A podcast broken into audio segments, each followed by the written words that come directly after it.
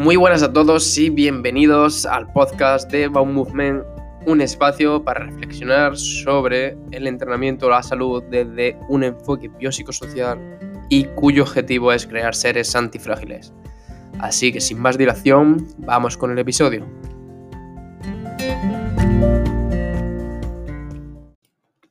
Buenos días, buenas tardes o buenas noches en función de la hora en la que estéis escuchando este episodio.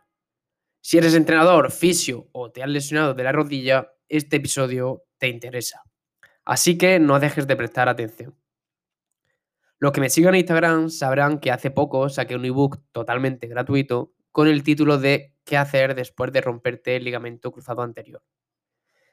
Es un ebook electrónico de 82 páginas para entender la lesión del LCA desde diferentes enfoques y sobre todo con muchas estrategias para poner en práctica, para que tu recuperación o la de tu cliente sea lo más rápida posible.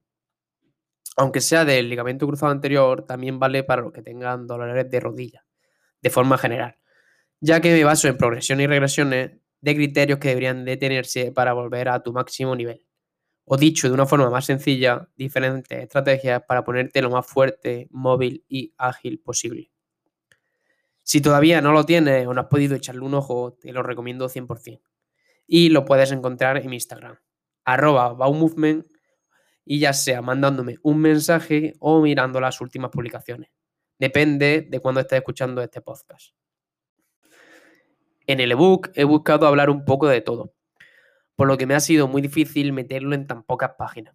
Aunque sé que 82 páginas no es que sean pocas, quien le haya echado un ojo ya sabe que meter tanta información, estrategias y aplicaciones prácticas en esas páginas ha sido complicado. Y podría haber hablado mucho más sobre diferentes métodos, estrategias o ideas para poner en práctica. Pero tampoco quería que fuese muy pesado de leer, porque soy el primero que cuando ve muchas páginas no lo lee por lo que he intentado hacerlo de forma sencilla y con ideas prácticas, y sobre todo bastante visual. Si te quedas hasta el final del podcast, anunciaré el siguiente proyecto que tengo entre manos, que si te ha gustado el ebook, te molará. Por eso, al ser 82 páginas, he buscado dividir el ebook en cuatro partes. La primera de ellas trata sobre los pensamientos que se tienen al lesionarte, que al final es algo aplicable a todas las lesiones, y cómo llevar a cabo esa gestión emocional para que no te cause tanta ansiedad. Aquí tuve la suerte de poder hablar con Pedro, que es el psicólogo deportivo del Jaén Paraíso Interior. Y hablamos un poco de los famosos altibajos por los que se pasa. Es decir, tu recuperación no va a ser siempre un proceso lineal, sino que habrá momentos en los que notes que hayas dado un paso atrás o incluso muchas veces que hayas recaído. Y esto al final es un proceso totalmente normal dentro de tu recuperación. También buscamos normalizar que tener pensamientos negativos y sensaciones de impotencia es algo normal y que a todos nos pasa, no solamente a ti. Que todos muchas veces nos ponemos en el peor escenario posible. Es más, yo hace unos cuantos años me lesioné de los codos y tenía pensamientos bastante negativos. Es decir, yo llegaba a un punto en el que colgarme de una barra me dejaba tres días sin poder flexionar el codo y con un dolor exagerado. Y venían pensamientos de que ya no iba a volver a hacer dominadas, que ya no me iba a poder colgar de una barra, que ahora qué iba a hacer, que yo que estaba estudiando ciencia del deporte, hay muchas prácticas, etcétera. Y mi sueño, básicamente, o mi meta era poder ir a un parque y hacer una dominada sin molestia. Por tanto, esos pensamientos son normales y saber que habrá momentos en los que notes que estés mejor y momentos en los que notes que estés peor. Pero eso al final lo bueno es que te tienes que comparar con el principio. Es decir, si a ti al principio te molestaba haciendo una sentadilla con 10 kilos y ahora de repente esa molestia te ha parecido haciendo una sentadilla con 80 kilos, ves que has progresado un montón y no significa que hayas recaído o que hayas vuelto a través al punto de inicio. Otro de los factores de los que hablo aquí es si hace falta operar siempre, ya que siempre hemos visto la operación como lo mejor y hay muchos más factores que debemos valorar para saber si optamos por esa operación o podemos optar por un tratamiento conservador que esto quiere decir no hacer operación y hacer un proceso de rehabilitación para recuperar ya sea la función articular o muscular y el movimiento sin dolor. Al final, en 2019 hubo un congreso internacional donde se reunieron traumas, fisios y redactores para hablar sobre las opciones que había después de romperse el ligamento cruzado anterior. Las conclusiones a las que llegaron en este consenso básicamente fue que operar o no va a depender de, de muchas cosas Por tanto, lo mejor será estudiar y valorar el caso de la persona y decidir si optan más por lo que es la operación o optan más por el tratamiento conservador. Por ejemplo, ¿qué fue lo que ellos consideraron? Básicamente fue qué edad tiene el sujeto y el deporte en que practica en mayor medida. Es decir, por ejemplo, en deportes en los que sí se den cambios de dirección, saltos y giros bruscos, sí sería aconsejable operar por esa mayor estabilidad a la hora de, de cambiar de dirección, saltar o básicamente pivotear. Y en deportes en los que no se dé, como puede ser por el ejemplo del running, entrenar fuerza o incluso hacer senderos por la montaña, el tratamiento conservador puede ser también buena opción y no hace falta operar. Esto también se puede extrapolar a otras lesiones, como por ejemplo pues puede ser un caso de hernia discal que se ha visto que con el paso de tiempo en muchas ocasiones se resuelve o algunas operaciones de hombro que podrían ser innecesarias y optando por el tratamiento conservador podría ser mejor opción. En la parte 2 hablamos un poco sobre el comportamiento del dolor, buscando dar unos tips y una educación breve sobre él, que también es aplicable a cualquier lesión o molestia que se pueda tener. Aquí también tuve la suerte de poder hablar con Dani, que es un compañero de CAF y que ahora mismo está doctorando en neurofisiología del dolor, pudiendo aportar ambos ideas y conceptos sencillos para entenderlo. Algunas de las ideas clave aquí sería que, por ejemplo, el dolor y daño muchas veces no tiene por qué estar relacionado. Y en muchas ocasiones, cuanto más tiempo pasa de la lesión, ese dolor y ese daño del tejido cada vez están menos relacionados. Respondemos también a preguntas de si se puede trabajar con cierta molestia o a la mínima que sintamos algo de molestia deberíamos dejar de hacer un ejercicio. O incluso también si achacamos siempre el dolor a lo que es la carga mecánica, es decir, no duele algo porque hemos hecho un mal gesto en X ejercicio o básicamente porque no hemos pasado con carga. Y ya se ha visto que existen diferentes factores que pueden influir directamente sobre nuestro dolor.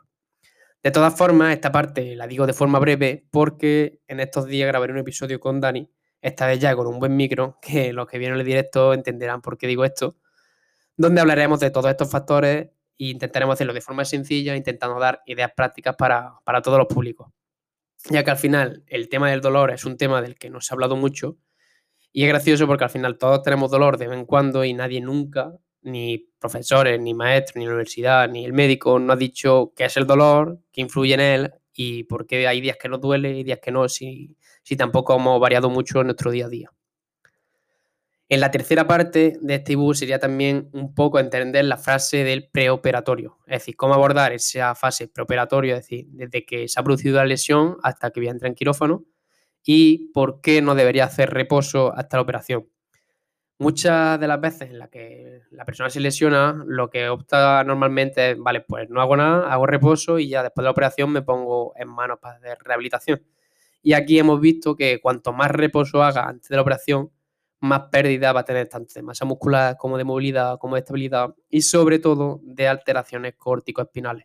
Que esto básicamente sería cómo interpreta, por ejemplo, nuestro cerebro las señales o la información que viene del medio y cómo básicamente mandamos la señal al músculo para ya sea que se contraiga o para hacer X movimiento. En esta parte hablamos un poco de lo que sería pues, el trabajo del flossing, que básicamente el flossing es como atar, por decirlo de una forma sencilla, atar una banda a la articulación para mejorar la movilidad.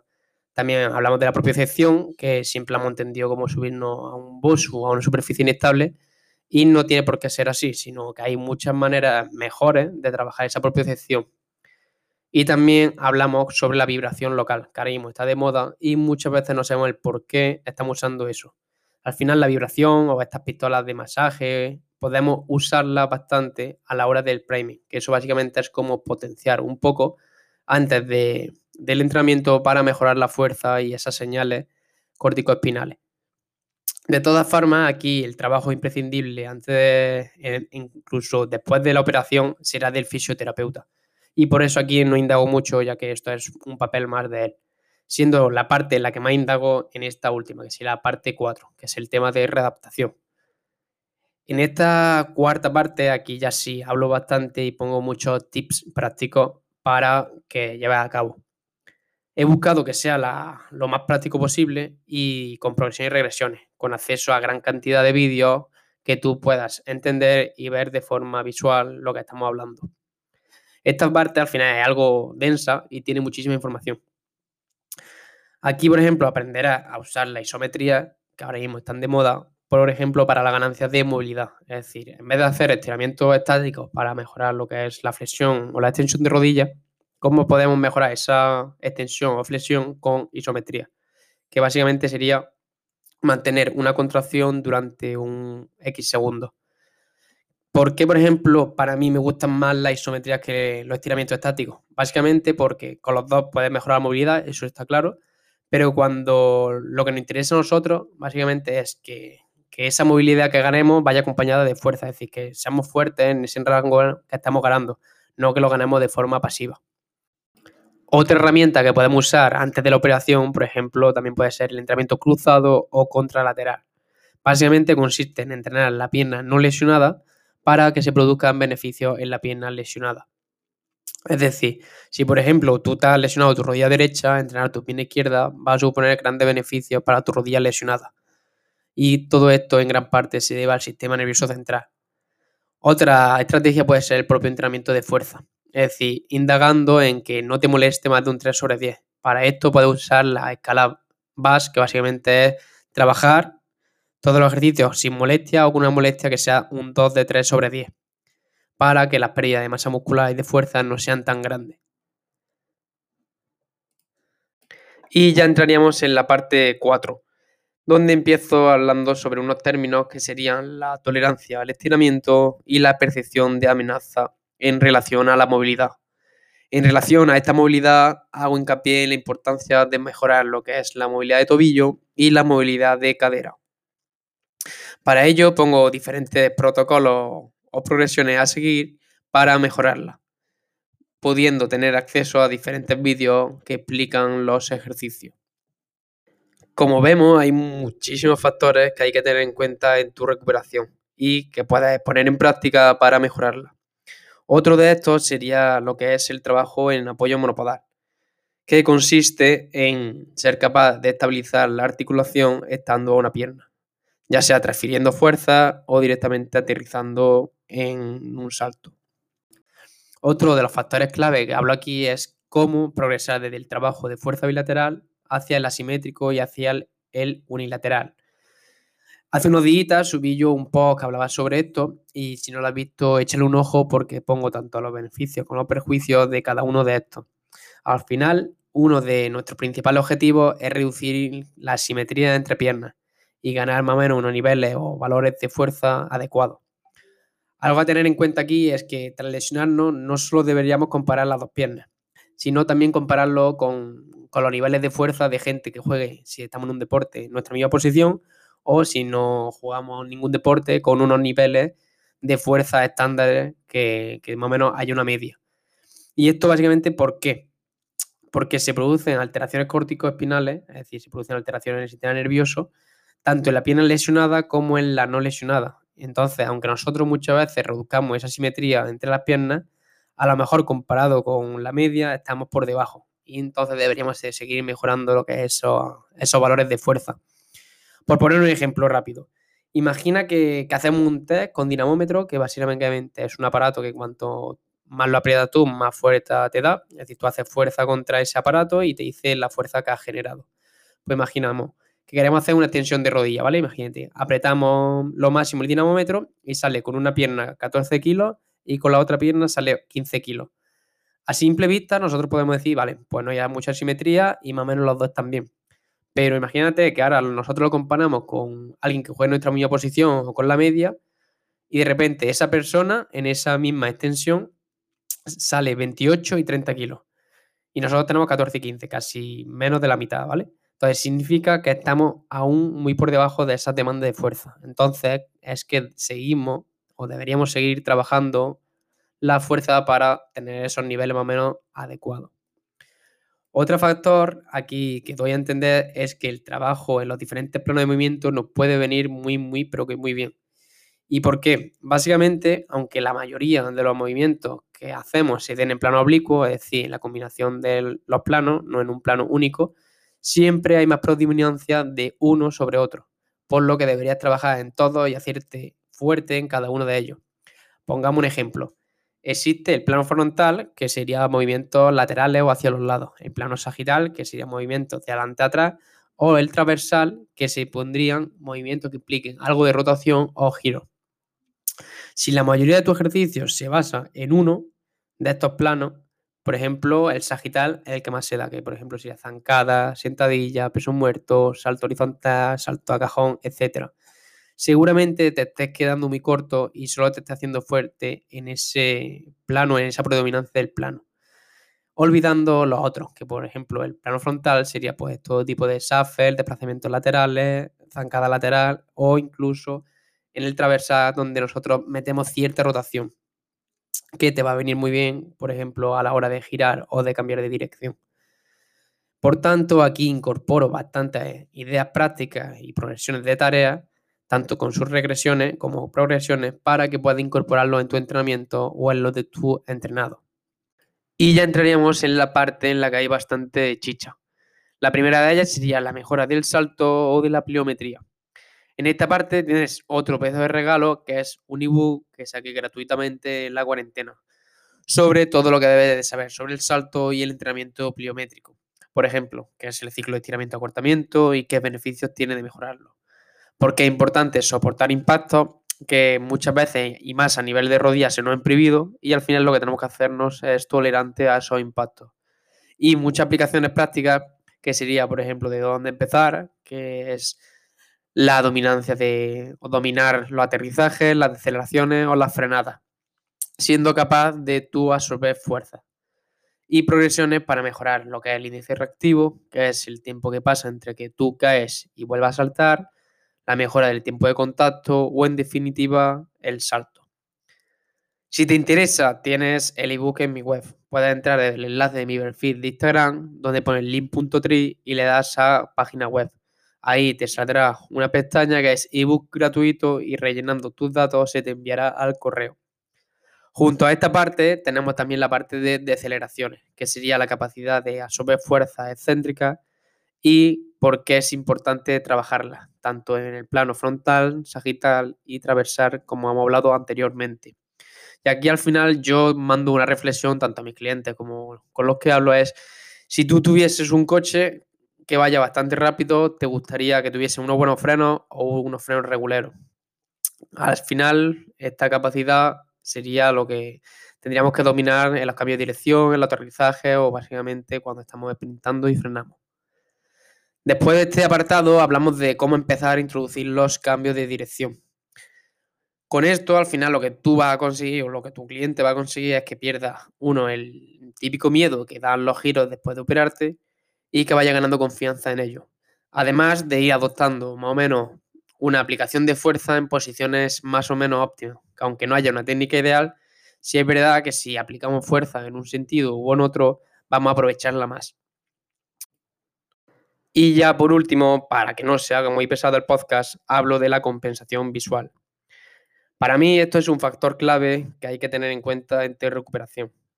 Es que tú continuamente para estabilizar tus rodillas estés mirando detrás. Uno, ya sea en el espejo o dos, que te la estés mirando directamente, es decir, que estés mirando hacia abajo para conseguir estabilizarla.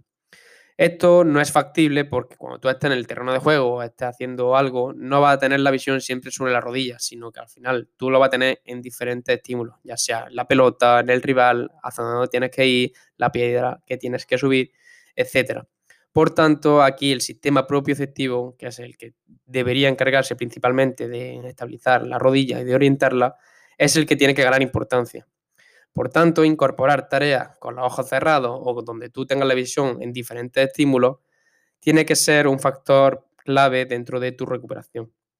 Ya no hablo de otros factores como puede ser la carga cognitiva, que también es importante porque se me iría muchas páginas. Si nos acordamos de lo que dije anteriormente, tenía una sorpresa para los que se quedasen hasta el final del podcast. Y es que el siguiente proyecto que tengo es, uno, crear un libro donde amplíe esto y ponga muchas más cosas prácticas, es decir, muchos más vídeos, muchas más progresiones, regresiones desde mi enfoque y también tratar aspectos como sería la carga cognitiva y cómo aplicarla en diferentes etapas. También otra idea que tengo es sacar una formación, ya sea online o ya sea presencial, para hablar de todo esto. Es decir, sobre todo a mí una formación me gusta cuando es práctica, no que sea todo el rato teoría. Entonces, una formación en la que todo lo que veamos lo podamos aplicar, ya sea con nosotros, con nuestro entrenado o con algún amigo o familiar. Así que estate atento a las noticias, los posts o las publicaciones que vaya poniendo cada semana en Instagram e intentaré sacar un episodio del podcast a la semana, donde hablaré de diferentes temáticas. Ya para terminar, espero que te descargues este ebook, que está totalmente gratis, como dije anteriormente, en mi Instagram, ya sea mandando un mensaje o mirando las últimas publicaciones. Muchísimas gracias por tu tiempo y nos vemos en el próximo episodio. Me alegra saber que has llegado hasta aquí, ya que al final el tiempo es lo más valioso que tenemos. Y que pase el tiempo dedicando a formarte o a tener más conocimiento dice mucho de ti. Así que nos vemos en el siguiente episodio y nunca dejes de aprender. Hasta la próxima.